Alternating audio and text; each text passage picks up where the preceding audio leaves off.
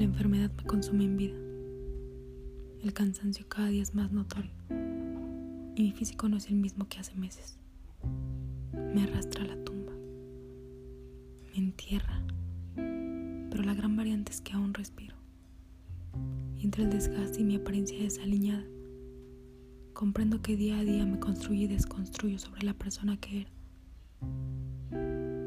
Sé que no soy excepción en este contagio social de emociones que ha desencadenado situaciones de estrés y pánico en general. Conozco mis posibilidades ante eso.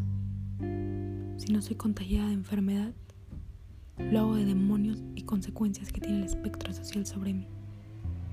Es mental y no lo es.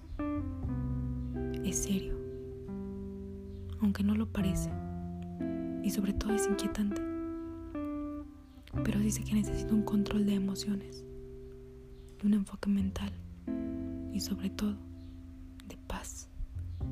El eslabón que me une a la cadena del mundo real está ahí, listo para que me una de nuevo, para que al salir de aquí pueda borrar mi nombre de este relato de horror.